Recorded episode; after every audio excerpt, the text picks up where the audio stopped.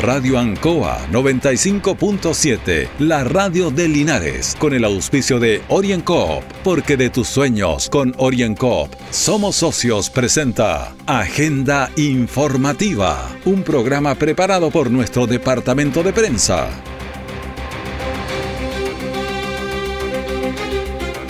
Bienvenidos a Agenda Informativa de este día jueves 13 de mayo a través del 95.7 Radio Ancoa y todas sus plataformas digitales junto a don Carlos Agurto ahí en la coordinación.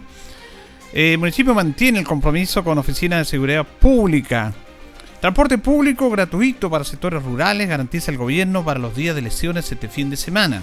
También adultos mayores con discapacidad tendrán voto asistido. Detalle esta y otras noticias en Agenda Informativa.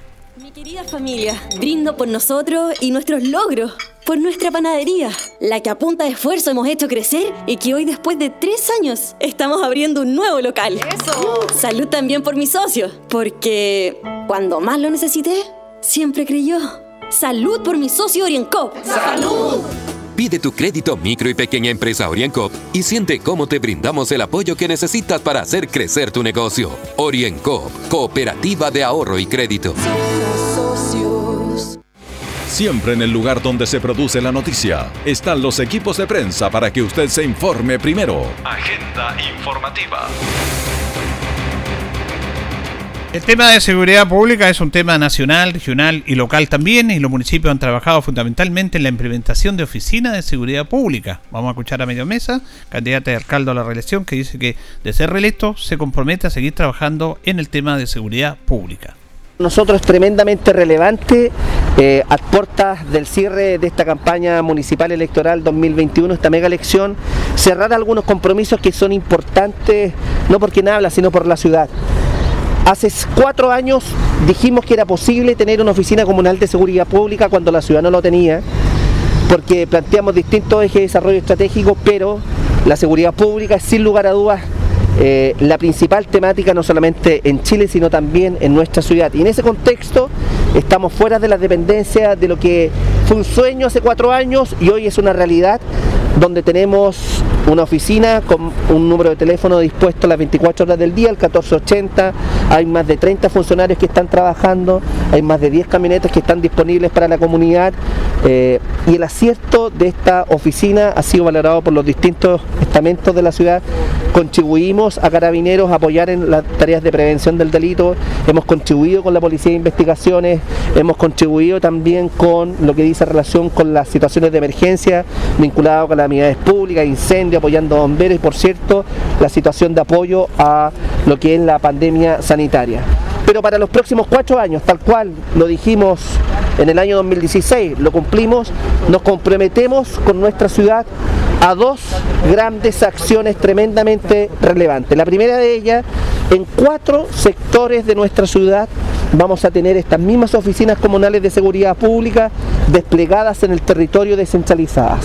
Me refiero a una oficina comunal de seguridad pública en el sector del Nuevo Amanecer, una oficina comunal de seguridad pública en el sector de las Villas Camus, una tercera oficina en el sector de la población Buena Oriente, hacia el sector oriente de nuestra ciudad, y la cuarta oficina comunal de seguridad pública en el sector poniente de nuestra ciudad, vinculado a la Pablo Neruda, eh, Villa Quiñipeumo, entre otros sectores. ¿Qué nos va a permitir esto? Descentralizar, descongestionar, con estas cuatro oficinas en cuatro, valga la redundancia, cuadrantes de nuestra ciudad, donde vamos a poder dar respuestas de manera mucho más inmediata, con personal, con el mismo 1480 que va a estar eh, focalizado y centralizado con esta oficina y con camionetas, con motocicletas y además con bicicletas. Queremos desde esa perspectiva acercar lo que ha sido un éxito en nuestra gestión municipal vinculada a la seguridad ciudadana, pero en los territorios y en los barrios. Pero además de estas cuatro oficinas comunales de seguridad pública, las queremos acompañar de una segunda acción que es tremendamente relevante.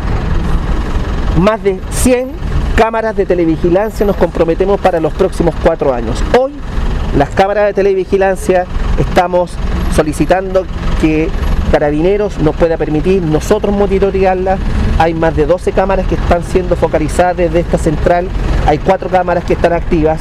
Ya hicimos un plan piloto con el sector del Nuevo Amanecer, Hay cuatro cámaras de televigilancia en el sector del Nuevo Amanecer, en la Junta de Vecinos Flavio Torres, calle El Rosario, y por lo tanto este modelo de cámaras está centralizado con esta oficina las 24 horas del día, los 7 días de la semana y estas 100 cámaras de televigilancia no solamente van a estar en los sectores, en los territorios, no solamente van a estar en las cuatro oficinas que nosotros planteamos para estos próximos cuatro años, también van a estar en el sector céntrico de la ciudad.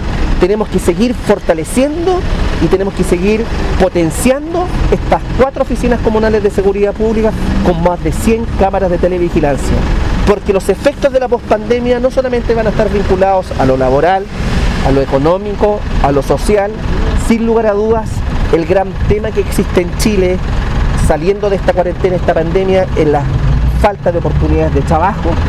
Y una de las principales consecuencias a la falta de oportunidades de trabajo es el aumento eh, consecutivo de la delincuencia. Y la seguridad de los vecinos y vecinas de mi ciudad, de nuestra ciudad, la seguridad en su propio hogar, la seguridad en los espacios públicos, es mi tarea como alcalde para los próximos cuatro años y por eso es el principal eje temático que queremos fortalecer en nuestra ciudad a contar del año 2021 para nuestro segundo periodo. Bien, el compromiso con algo tan importante que tiene que ver con la seguridad pública que han implementado todos los alcaldes y por supuesto en nuestra comuna de Linares también, que es súper importante y es una de las necesidades de la comunidad. Orienco está presentando Agenda Informativa en Ancoa, la radio de Linares. Mi querida familia, brindo por nosotros y nuestros logros, por nuestra panadería, la que a punta de esfuerzo hemos hecho crecer y que hoy después de tres años estamos abriendo un nuevo local.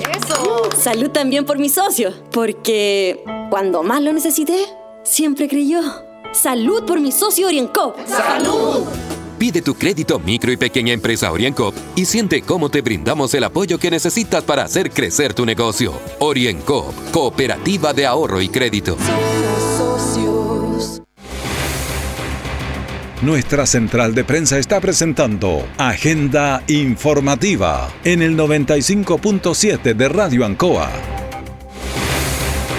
Bien, y seguimos en Agenda Informativa en esta emisión de día jueves. Vamos a realizar un contacto con el concejal Jesús Rojas Pereira. ¿Cómo está, concejal? Contento, algo ansioso. Recuerde usted que soy concejal en ejercicio, pero también voy a la reelección este fin de semana, así es que es la sorpresa de lo que va a significar también este proceso eleccionario. Sí, le quería preguntar justamente cómo ha sido todo este proceso, que ha sido distinto, diferente a las tradicionales campañas, con, pandemia de por medio, con postergaciones, pero bueno, ya se va a realizar esta elección este fin de semana. Sí, bueno, eh, ha sido especial, eh, diferente, como ha dicho usted, a pesar de que yo no tengo mucha experiencia en campañas, yo solamente he estado en una campaña que fue la anterior y donde tuve la satisfacción de haber sido electo. Sin embargo, evidentemente esta ha sido distinta. Para uh, mí, que estoy en ejercicio, quizás un poco más compleja, porque eh, la reelección cuenta con el sinsabor de las críticas, eh, pero también el reconocimiento del trabajo que se ha hecho. Eh, y, y algunos muchas veces entienden la libertad de expresión como libertad de agresión y entonces esas cosas duelen un poco. Pero aquí estamos de pie. Yo he hecho el trabajo estos cuatro años lo mejor que he podido, me dedico y, finalmente la gente tendrá que evaluar si es que quiere que yo siga en el Consejo Municipal aportando. Y en ese equilibrio que dice usted entre la figura pública, como son los concejales, que están más expuestos, más visibles a la crítica, o también, por supuesto, al reconocimiento, ¿usted está conforme en ese sentido, independiente que la comunidad tiene que darlo, dar su veredicto el próximo fin de semana, pero usted está conforme con la labor realizada?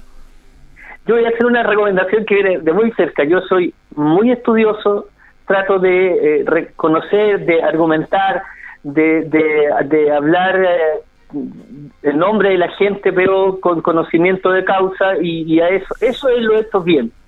Ahora, somos un cuerpo colectivo, el, Consejo, y por tanto lo que yo diga tiene que sumarse también a lo que los otros siete concejales, somos ocho, tenemos que decir, y por tanto, usted conoce, muchas veces, más allá de los argumentos, eh, hemos perdido en la opción de, rechazar o de proponer alguna cuestión por mayoría. Y entonces yo creo que yo estoy satisfecho con el trabajo, siempre se puede hacer más. Hoy día yo estoy, me he dedicado a estudiar, estoy en el quinto año ya de Derecho, por tanto puedo seguir aportando con mayor conocimiento también. Sin embargo, creo que quedamos al debe en cuanto al Consejo como cuerpo colegiado, cuerpo colectivo, porque ahí hemos estado débiles, no hemos sido capaces de encauzarnos en, en, en opciones de conjunto, que finalmente ahí está la fortaleza del Consejo. Ya me parece súper interesante lo que usted plantea como una autocrítica, que es poco poco posible en los, en los candidatos o más que nada en los, en los políticos. Y muy bien lo dice usted. Yo he estado en el consejo muchas veces y a veces hay más que ser personalista y todo el tema. Es, el nombre lo dice consejo y falló o, cuesta más participar como cuerpo colectivo en esa instancia. Me parece una autocrítica muy válida la suya. Sí, mire, y, yo creo que tiene que ser la gran tarea del Consejo próximo, el que vamos a votar este fin de semana, que eh, más allá de las lumbreras tenemos que ser capaces de un mayor diálogo, pero también de que ese diálogo se tenga tenga la fortaleza de un buen argumento, de buscar lo mejor para la comunidad. Yo nunca me negué en estos cuatro años a un proyecto que beneficiara a la comunidad pero evidentemente tenía todo el derecho de pronunciar algunas, me parece, algunas diferencias respecto de si eran o no eran eh, vitales para el momento y, ahí estaba probablemente la mayor crítica.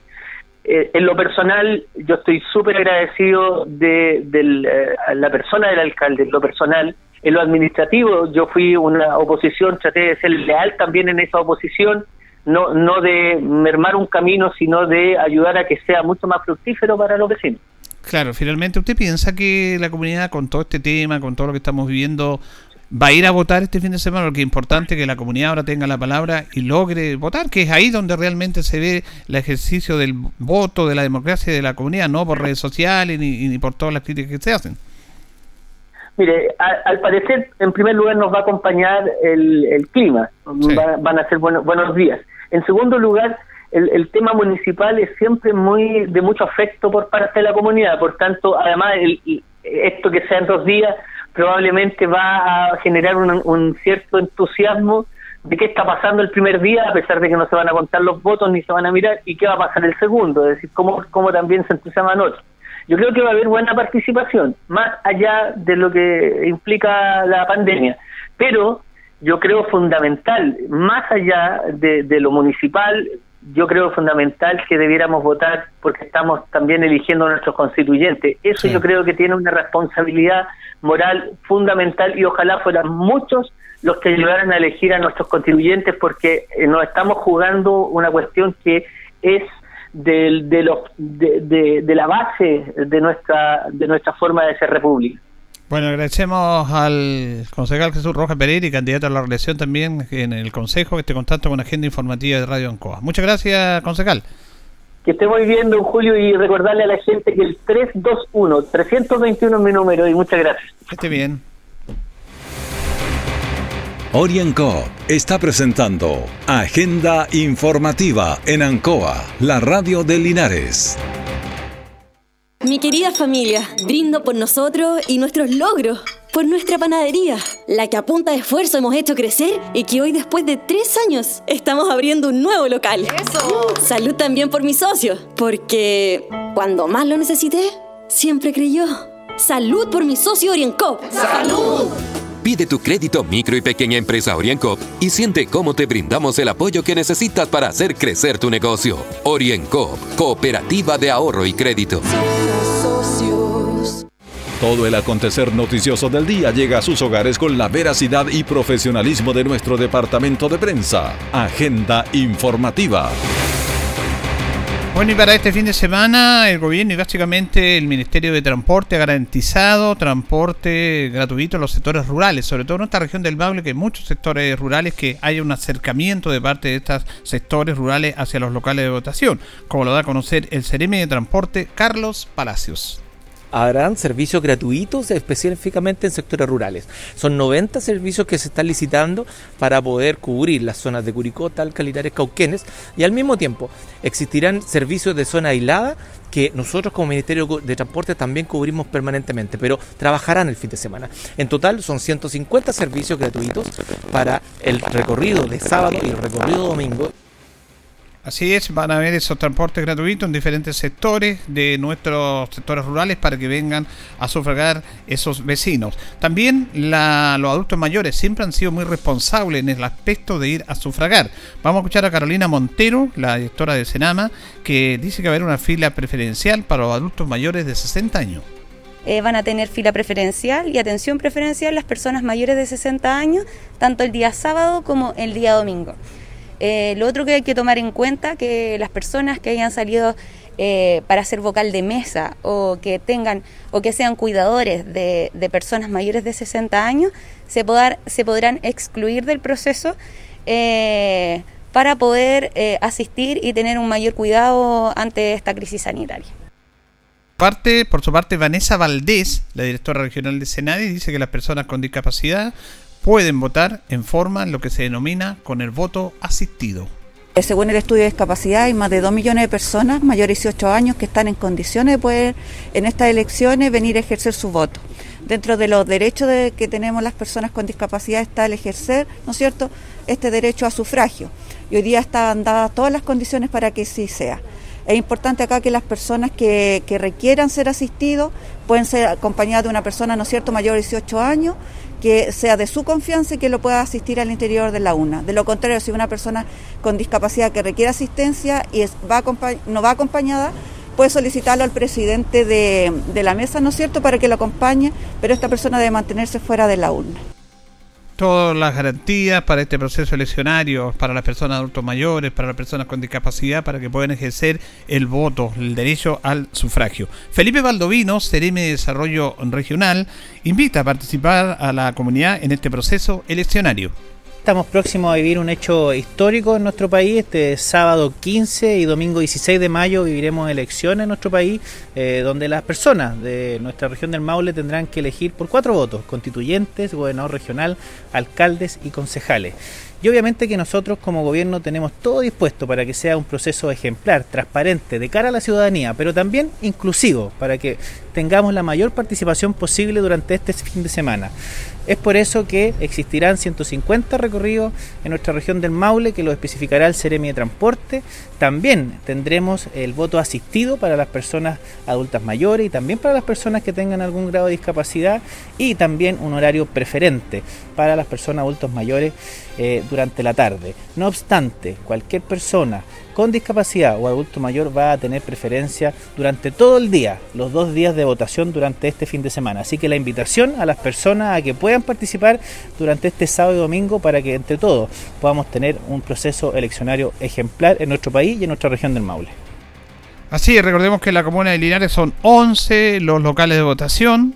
Liceo Valentín Letelier, Alejandro Guidi, Diego Portales, Margot Loyola, Escuela Saez Riquelme, la Escuela España, Liceo Comercial, Instituto Linares que se agregue, eh, agrega en este proceso, Politécnico, Carlos Ibáñez del Campo, la Escuela 35 y el Colegio Ramón Belmar. Son los colegios habilitados en la comuna de Linares para sufragar. Vamos a compartir el siguiente audio con el intendente de la región del Maule, eh, Juan Eduardo Prieto, porque a través de la visita que tuvo la semana acá el ministro de Obras Públicas, Alfredo Moreno, destacan el convenio con el MOD para la conservación de caminos en nuestra región. Es parte del convenio convenio 5, programación de caminos básicos que tiene el gobierno regional con el Ministerio de Obras Públicas, donde en estos cuatro años se van a construir sobre 450 kilómetros y, es una muy buena noticia, lo hemos visto, somos una región inminentemente agrícola, inminentemente rural, por lo tanto lo que se ha avanzado y este, lo que es pavimentación en caminos que inesperados, pero que hoy día tienen gran flujo de, personas y, de, todo, sobre todo de, trabajo agrícola, vienen a, mejorar la calidad de vida de las personas, vienen a, entregar eh, eh, muy, muy bueno acceso a, los distintos sectores de la comuna. Hemos visto también lo que es el borde costero, donde se está pavimentando la totalidad, los sectores precordilleranos, eh, Radal Siete Taza, Altos del Izcay, son lugares que además vienen a, cumplir un rol muy, muy importante en lo que es el turismo, por lo tanto es una muy buena noticia. El ejemplo más claro es lo rápido que se construyeron estos 6 kilómetros, donde eran muy necesarios, que era muy peligroso eh, durante los periodos de cosecha, donde se botaban muchos líquidos y se producían muchos accidentes. Por eso que, seguiremos con este convenio quinto de programación con el Ministerio de Obras Públicas para seguir construyendo obras y caminos en nuestra región del Maule. Bueno, hay un déficit, obviamente, en la conectividad y la pavimentación ha faltado de una región que es eminentemente rural, pero se está trabajando para superar ese déficit, como lo dice el intendente, a través de este convenio que se hace con el Ministerio de Obras Públicas y además que estuvo la semana acá el ministro Alfredo Moreno. Nos vamos, nos despedimos de agenda informativa de este día jueves 13 de mayo a través del 95.7. Agradecemos su sintonía a don Carlos Agurto de la coordinación. Siga en sintonía de Radio Ancoa.